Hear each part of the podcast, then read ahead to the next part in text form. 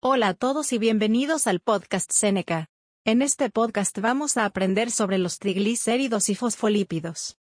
Los triglicéridos son un tipo de lípidos que se utilizan principalmente como moléculas de almacenamiento de energía.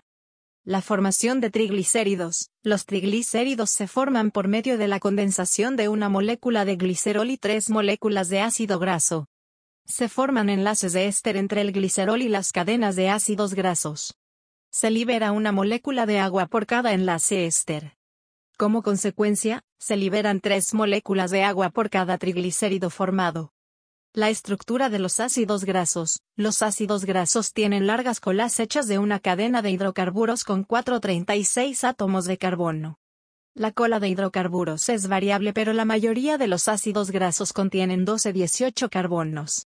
El glicerol se une al átomo de carbono central en los ácidos grasos.